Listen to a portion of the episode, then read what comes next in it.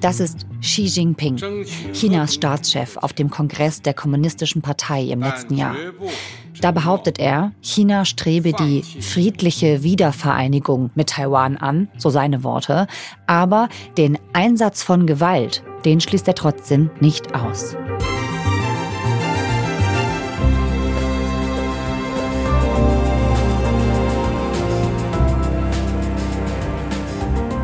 Chinesische Kriegsschiffe sind zuletzt rund um die Insel Taiwan unterwegs. Diese Bedrohung, die wir auch regelmäßig als Meldung in der Tagesschau sehen, die sorgt international immer wieder für Sorge und Angst vor einem offenen Krieg. Und in Taiwan bereiten sich Menschen auf den Ernstfall vor.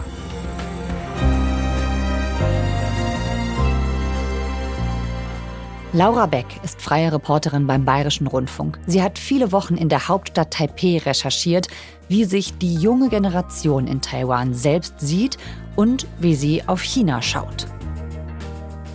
Was Sonnenblumen damit zu tun haben und warum jüngere Taiwaner das Verhältnis zu China ganz anders sehen als noch ihre Eltern und Großeltern, das erfahrt ihr heute bei 11KM. Ein Thema in aller Tiefe. Immer in der AED Audiothek ich bin Viktoria Michalzack und heute ist Montag, der 8. Mai. Herzlich willkommen, Laura. Hi. Uh, injured is still bleeding. Wir starten diese Geschichte in der Hauptstadt Taiwans. Was wir hier hören, wo warst du da? Das war ein, ein Raum im neunten Stock eines Hochhauses in Taipeis Innenstadt und der Boden war ausgelegt mit Plastikfolie und auf dieser Plastikfolie lagen Menschen, die Wunden hatten an den Beinen oder an den Armen, die riesig waren und sehr, sehr echt aussahen. Und die haben sich gewunden und geschrien und nach Hilfe geschrien und dass sie bluten. Da ist richtig Aufwand dahinter. Also da sind Maskenbildner, Bühnenbildner, die schminken die Leute sehr, sehr realistisch. Die sehen dann eben aus, als wären sie verletzt von Trümmerteilen, von Herabstürzenden oder irgendwas und haben klaffende Wunden und schreien und winden sich. Und die Trainer, das sind ausgebildete Feuerwehrleute oder Sanitäter, sprühen Kunstblut und zwar so lange, bis die Freiwilligen, die in dem Kurs gelernt haben, wie man eine Blutung stoppt, die Blutung wirklich erfolgreich gestoppt haben. Trainer saying to like be quick. He's losing blood.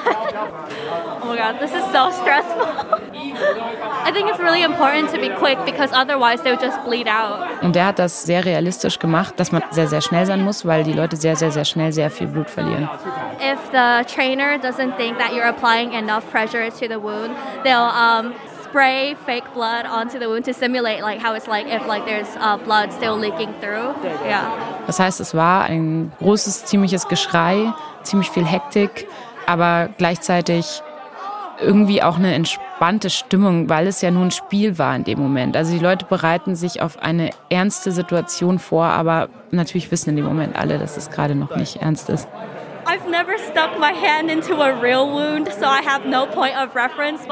Also wir befinden uns hier in einem Erste-Hilfe-Kurs in ganz besonders realistischer Form. Wen hören wir hier? Wer ist das? Das war Aurora oder Aurora. Die habe ich in einem politischen Veranstaltungscafé kennengelernt. Und die hatte gemeint, dass sie schon ganz, ganz lange bei solchen Erste-Hilfe-Kursen mal mitmachen möchte. Viele ihrer Freunde machen das gerade, aber die sind sofort ausgebucht, wenn die online gehen. Mhm. Dann sind die innerhalb von Sekunden, sind alle Plätze weg. Und sie hat seit Monaten nicht geschafft, einen Platz zu ergattern in einem dieser Kurse. Und deswegen habe ich dann gesagt, dann komm doch mit mir mit. Du bist meine Übersetzerin für den Tag. Und dann kannst du dir das mal anschauen. Und ich hatte dann jemanden, der mir mit dem Chinesischen hilft. Mhm. Das war ganz cool. Hi. English, Chinese? Uh, Chinese. Chinese. Can you ask her just why she participated here? Und warum wollte sie unbedingt einen Platz in so einem Erste-Hilfe-Kurs? Das ist einfach wirklich seit Nachdem der Ukraine-Krieg angefangen hat, ist den Taiwanern bewusst geworden, dass ein Krieg in ihrem Land eventuell eine Möglichkeit ist. Die ist irgendwie näher gerückt und die ist als Option realistischer geworden. Und dann auch zu sehen, was in der Ukraine passiert, hat bei den Taiwanern so ein Bedürfnis ausgelöst, sich jetzt da besser darauf vorzubereiten, um im Fall des Falles reagieren zu können, um zu wissen, was tue ich eigentlich, wenn jemand verletzt ist, wie halte ich den am Leben, bis die Hilfe da ist mhm. oder was kann ich als Zivilist wissen, um dann helfen zu können. Und im Fall des Falles hieß das dass China Taiwan angreift. Das chinesische Militär hat ein dreitägiges Manöver vor der Küste Taiwans begonnen. Es handele sich um eine Übung zur Kampfvorbereitung. Eine erneute Machtdemonstration Chinas, das die Insel für sich beansprucht und immer mit scharfer mit Munition feuern chinesische Kriegsschiffe in der Meerenge zwischen China und Taiwan. In der Luft chinesische Kampfjets. Auch sie fliegen teilweise bis in die taiwanesische Luftverteidigungszone. Die Truppen stünden bereit, jedwedes Streben Taiwans nach Unabhängigkeit zu verhindern. Konflikte dürfen nur friedlich gelöst werden.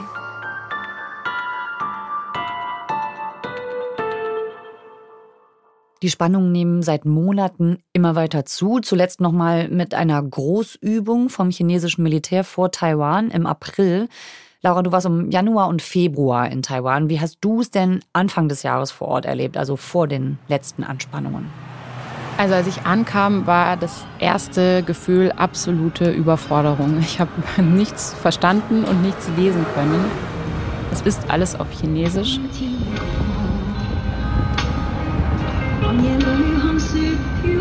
Und ja, das Leben ist total fröhlich dort. Die Leute sind wahnsinnig freundlich. Sobald du mal ganz kurz einmal stehen bleibst, um was zu gucken, fragt jemand, ob du Hilfe brauchst. Manchmal wirklich haben, die Leute so, hey, welcome to Taiwan. Das heißt, die freuen sich dann total, dass man sich interessiert für ihr Land, dass man da ist. Sind sehr, sehr, sehr offen und gastfreundliche Menschen und ja, es ist eine richtig, richtig coole Stadt. Aber das heißt, von dieser akuten Bedrohung und dieser Vorbereitung, die du im Erste-Hilfe-Kurs erlebt hast, merkt man da gar nichts, oder? In den Straßen so erstmal nicht. Man merkt es dann so peu à peu, wenn man genauer hinguckt. Ich bin dann an einem Buchladen vorbeigelaufen, da klebte dann riesig groß von innen an der Scheibe This is my country, mhm. äh, Resist China. Oder in einem Café war so ein kleiner Zettel an eine Wand gepinnt, äh, da konnten Leute ihre Träume hinpinnen und dann hatte eine aufgeschrieben, ich hoffe, dass die Ukraine die russischen Invasoren besiegt, Gott schütze Taiwan. Das waren auch viele Ukraine-Flaggen zu sehen, um so Solidarität zu zeigen, weil man ja in einer ähnlichen Situation ist mit so einem großen Nachbarn, der einen bedroht. Und dann bin ich in ein politisches Café gegangen, das gegründet wurde von Studenten der Sonnenblumenbewegung. Und diese Studenten haben eben dieses Café, wo sie jetzt nach der Bewegung, das war 2014, politische Diskussionen machen, Panel-Talks, Gastredner aus der ganzen Welt einladen, um über Demokratie zu sprechen mhm. und wie sie die Demokratie in Taiwan erhalten, stärken, weiterführen. Taiwan will ja auch eine neue, moderne Form von Demokratie entwickeln, also eine digitale Demokratie, die noch mehr Mitsprache ermöglicht und so weiter. Und was haben dir die Menschen, die du da getroffen hast, dann erzählt über die aktuelle Lage? Wie fühlen die sich da jetzt in dieser Bedrohungslage? Also ich glaube, das Erste ist, dass, dass sie das ständig gefragt werden und davon so ein bisschen genervt sind. Mhm. Aber für die Taiwaner ist die Bedrohung schon immer da gewesen in den letzten Jahrzehnten. Ganz grundsätzlich leben sie einfach schon sehr lange damit. Und die sind ja eher kämpferisch. Die sehen das nicht ein, ihr Land da abzugeben oder keine Demokratie mehr zu sein und dafür sind sie bereit auch zu kämpfen.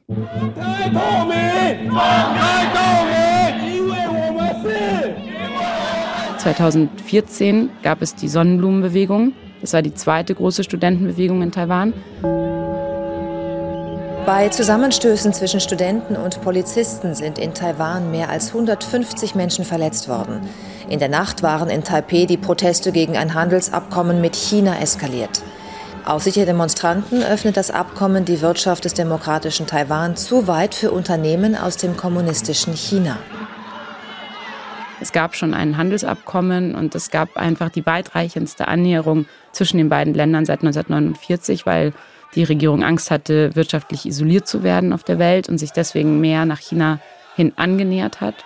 Und die Studenten wussten, es geht jetzt darum, dass China gerade die Möglichkeit hat, Taiwan quasi ohne Waffengewalt zu annektieren, indem man es wirtschaftlich komplett von sich abhängig macht.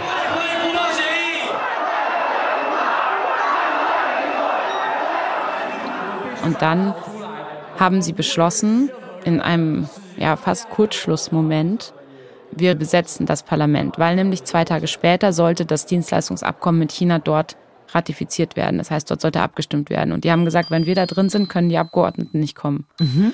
Und dann sind die einfach losgerannt.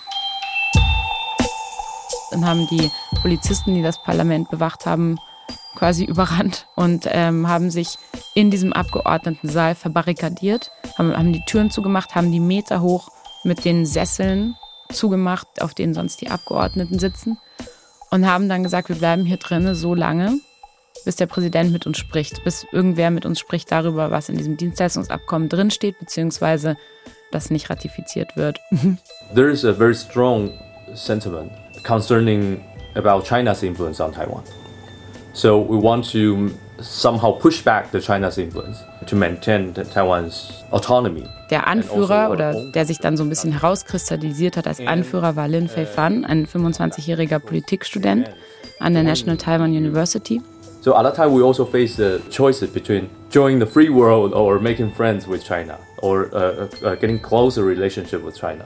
Die haben Lüftungssysteme dann irgendwann gebaut in die Abgeordnetenkammer herein, weil die hat keine Fenster, damit die dann ein Frischluftsystem hatten und solche Dinge. Ach, damit die da länger drin bleiben können. Genau. Ah.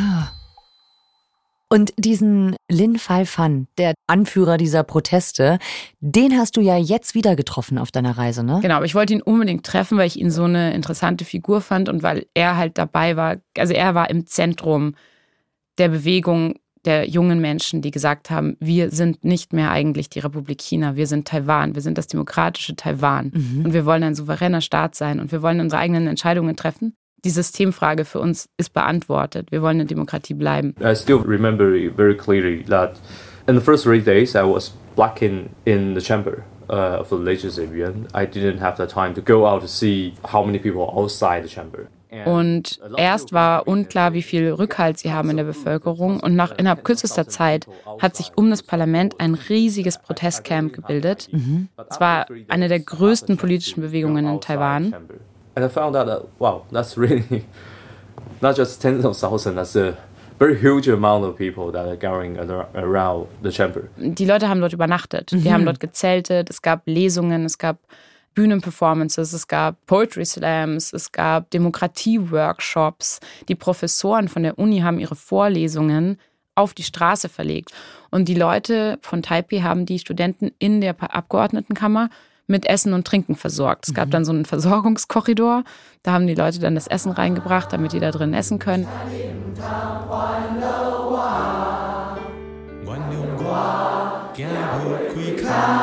Die Sonnenblumenbewegung dauerte relativ lange. Die waren über drei Wochen im Parlament und in der Mitte der Zeit ungefähr gab es eine riesige Demonstration, wo so viele Leute auf den Straßen waren wie schon lange nicht mehr. Und für diese Großdemonstration hatte dann ein Blumenhändler aus Taipei den Demonstranten Sonnenblumen gegeben. Und das wurde dann die Sonnenblumenbewegung. Und die Regierung konnte sich dem dann einfach nicht mehr verschließen. Also die haben dann dieses Dienstleistungsabkommen nie ratifiziert. Das heißt, es ist nie in Kraft getreten.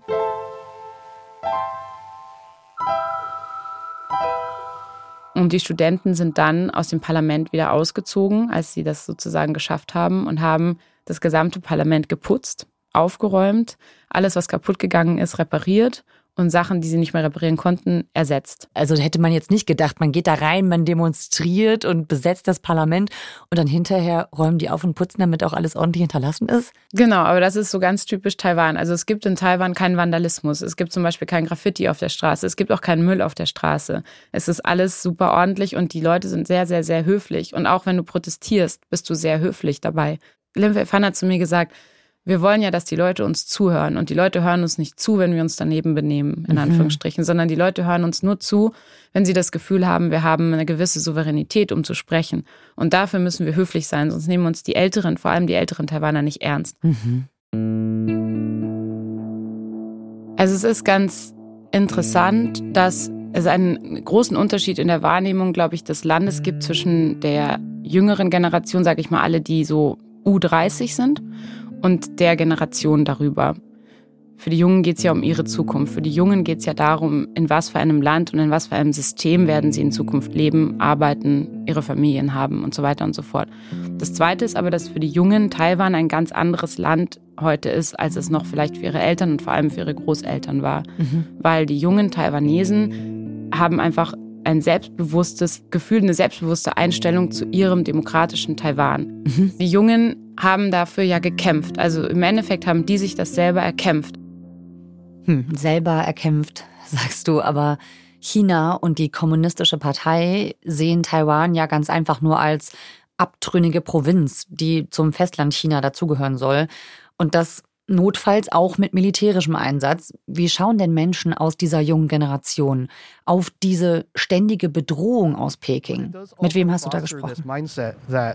Only by influencing America can they protect Taiwan. Ja, Kevin habe ich in diesem politischen Café getroffen und Kevin ist in Hinshu aufgewachsen. Das ist so 80 Kilometer südwestlich von Taipei. Mhm. Und Kevin meinte eben, dass für die Taiwaner es ziemlich schmerzhaft ist, dass sie seit eigentlich jeher nicht das Gefühl hatten, selber über ihr Schicksal entscheiden zu dürfen. Auch jetzt ist es ja so gefühlt, sind sie der Spielball zwischen den USA und China und keiner redet mit den Taiwanern, was sie eigentlich wollen, mhm. sondern alle reden mit den USA oder mit China. Es geht immer um irgendwelche anderen Großmächte, die über das Schicksal von Taiwan pokern, schon immer. Mhm. Und er hat mir erzählt, er war letztes Jahr bei seiner Familie und eine Verwandte, ich weiß nicht genau, ob es seine Großmutter war oder eine Großtante, also eine Schwester seiner Großmutter, hat erzählt. She and her friends, when they were very little, maybe eight or nine years old, would lie on the hillside uh, and watch the, the fighter planes. Im Zweiten Weltkrieg war sie acht Jahre alt oder neun Jahre alt und sie ist mit ihren Freundinnen immer in die Hügel gegangen und hat die Flugzeuge beobachtet, die Kampfjets im Zweiten Weltkrieg. And sometimes they would blow something up and sometimes they'd crash into mountains. Uh, they destroy one another. There'd be debris falling everywhere. They, they die Amerikaner haben riesige Luftschlachten gefochten über der Insel Taiwan gegen die Japaner. Mhm. Und das gab zum Beispiel das Formosa Battle, eine Luftschlacht mit über 300 Flugzeugen, die über der Insel Taiwan gegeneinander gekämpft haben. Und die lagen in den Hügeln, haben sich das angeschaut, dieses Spektakel. Die Flugzeuge haben sich abgeschossen, sind explodiert, sind in Felswände geflogen. Also es muss total kann man sich gar nicht vorstellen, sich sowas anzugucken. Uh, I remember her telling me like it was very dangerous and uh, probably the most foolish thing she'd ever done. It was just like watching the fireworks. Und seine uh, Verwandte hat zu ihm gesagt, für uns war das wie Feuerwerk angucken, weil wir immer da lagen und dachten, niemand von denen gehört zu uns. Wir sind überhaupt mhm. ähm, nicht gemeint. Nichts für uns steht auf dem Spiel. Wir sind einfach nur die, die sterben, aber das ist nicht unser Krieg. This isn't a battle between us. We're just the ones who are dying. Mhm. Also so total unbeteiligt einfach. Es waren immer andere, sie, damals war Taiwan ja eine japanische Kolonie. Hm. Und dann haben halt die Japaner gegen die Amerikaner gekämpft, aber quasi über Taiwan mit auch taiwanischen Soldaten, die quasi in der japanischen Armee dienen mussten und die dann dafür eine Großmacht gestorben sind, in dem Fall Japan, mit denen sie auch nichts gemein hatten. Ja. Es ging aber nie um, um Taiwan. Und jetzt zum ersten Mal in der Geschichte geht es halt vielleicht mal wirklich um Taiwan.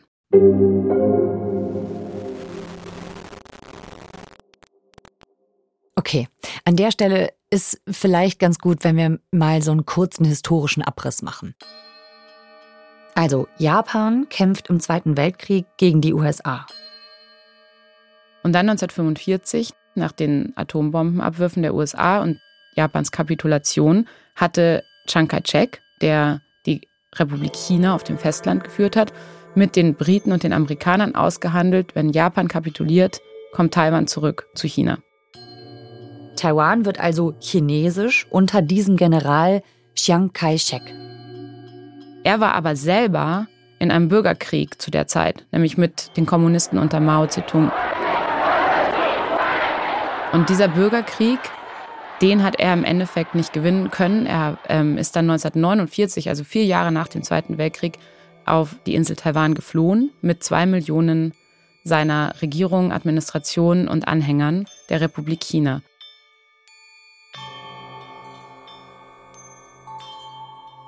Chiang Kai-shek flieht aus dem Bürgerkrieg, geht also vom Festland China weg auf die Insel nach Taiwan. Und dann hat Chiang Kai-shek die Republik China auf der Insel Taiwan einfach weitergeführt, während Mao Zedong 1949 die Volksrepublik China auf dem Festland ausgerufen hat. Okay, Festland China wird durch Mao Zedong kommunistisch. Wir erinnern uns an den Geschichtsunterricht und das ist jetzt die Volksrepublik und Taiwan wird dann von diesem General weitergeführt. Chiang Kai-sheks Selbstverständnis war immer, wir sind China. Und irgendwann schlage ich die Kommunisten da auf dem Festland und hole mir das Festland zurück. Das wurde aber immer unrealistischer. Je mehr Zeit vergangen ist, umso unrealistischer wurde es, dass Chiang Kai-shek das Festland zurückerobert. Und 1971, das auch nochmal ganz knapp erwähnt, da geht der Sitz bei den Vereinten Nationen dann auch an die Volksrepublik China. Das heißt, die in Anführungszeichen Republik China auf Taiwan verliert weiter an Bedeutung. Und die USA waren damals die einzigen, die Taiwan noch stark protegiert haben. Und eigentlich die USA haben immer was gegen die Kommunisten gehabt und wollten natürlich, dass Chiang Kai-shek, der aber als Diktator auf Taiwan geherrscht hat, dass der sozusagen gewinnt. Und damals hatte Taiwan tatsächlich eben nicht viel Rückhalt, weil es eine Diktatur war. Aber seitdem hat sich Taiwan halt komplett verändert. Mhm. Seit den 90ern ist Taiwan eine Demokratie mit einer ganz anderen Bevölkerung, mit ganz anderen Menschen, die ganz anders über die Welt denken. Aber jetzt ihnen hängt immer noch ihre ganze Geschichte nach.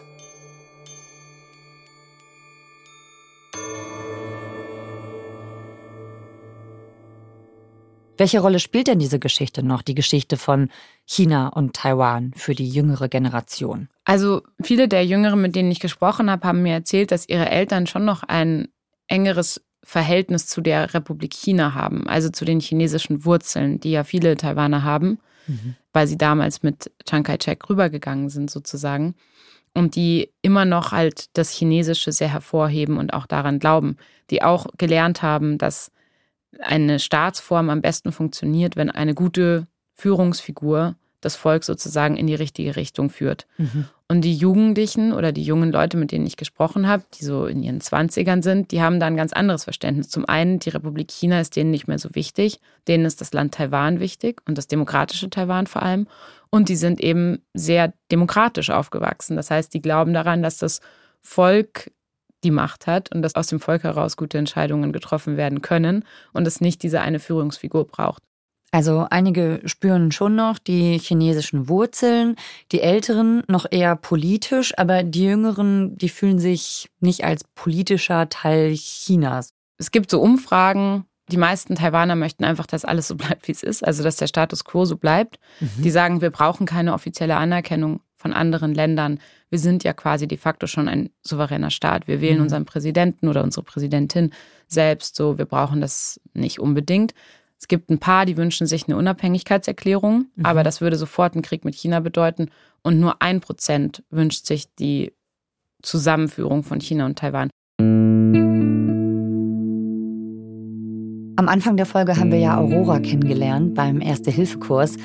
Wie denkt ihr denn darüber, wenn sie schon sich so konkret vorbereitet? Unification would be invasion. That's what it entails. It entails invasion and entails warfare. So there is no like peaceful unification. yeah. Aurora sagt, Taiwan war nie Teil der kommunistischen Volksrepublik China. And the term, the use of reunification is false. It's not correct because Taiwan has never been a part of the People's Republic of China. Womit sie recht hat, die Kommunistische Volksrepublik China, also die unter der kommunistischen Partei, hatte nie auch nur einen Tag über Taiwan geherrscht. Und sie sagt, wir haben mit denen nichts zu tun, wir haben mit diesem politischen System nichts zu tun, wir haben mit deren Werten politisch gesehen nichts zu tun und Taiwan ist ein eigenes Land und das ist ein anderes Land als China. Insofern wünscht die sich, dass das einfach getrennt bleibt. Ja, nun denke ich mir ja gut, das hat jetzt lange so geklappt. Allerdings, es gibt plötzlich diese ganz konkreten Bedrohungen. Es gibt eben diese Manöver. Das steht ja jetzt nochmal ganz konkret im Raum, dass es da eine militärische Auseinandersetzung geben könnte. Wie schauen denn jetzt die jungen Leute vor allen Dingen, die du da getroffen hast, auf diese ganz konkrete Provokation und auf diese ja doch neue akute Bedrohungslage? Ich habe niemanden getroffen, der so einen Plan B hat im Sinne von, ich verlasse dann das Land. Mhm. Da kommen wir dann zurück zu den Erste-Hilfe-Kursen. Es gibt natürlich schon die verstärkte Sache, dass Leute sich darauf vorbereiten, wo wäre meine Rolle, wo sehe ich mich in einer Zivilgesellschaft. Viele schauen auch auf die Ukraine, sehen, wie die Ukrainer das machen und mhm. sind davon sehr beeindruckt, dass die Ukrainer sich so zur Wehr setzen und eben nicht klein beigegeben haben, sondern ihr Land verteidigen und das auch schaffen. Aber also das heißt, auf die Ukraine blicken die ganz stark und nehmen das so ein bisschen als Vorbild vielleicht? Also mhm. auf jeden Fall in dem Sinne, dass die Zivilbevölkerung halt total wichtig ist, mhm. dass die dabei ist. Und alle, mit denen ich gesprochen habe, haben gesagt, ich werde halt tun, was ich tun kann, wenn es soweit ist. Und ansonsten hoffen wir, dass es nicht so weit kommt. I want to build a future for myself in Taiwan, and I think that's what a lot of Taiwanese people want to do. And in the worst case scenario, like, like I, I'm gonna be here. Like this is my country. yeah.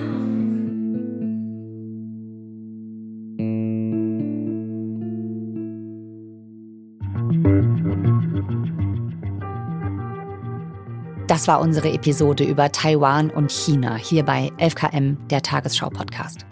Laura Beck hat für das Bayern 2 Radio-Feature ihre Eindrücke aus Taipei in einer Reportage zusammengefasst. Den Link dazu findet ihr auch in den Shownotes.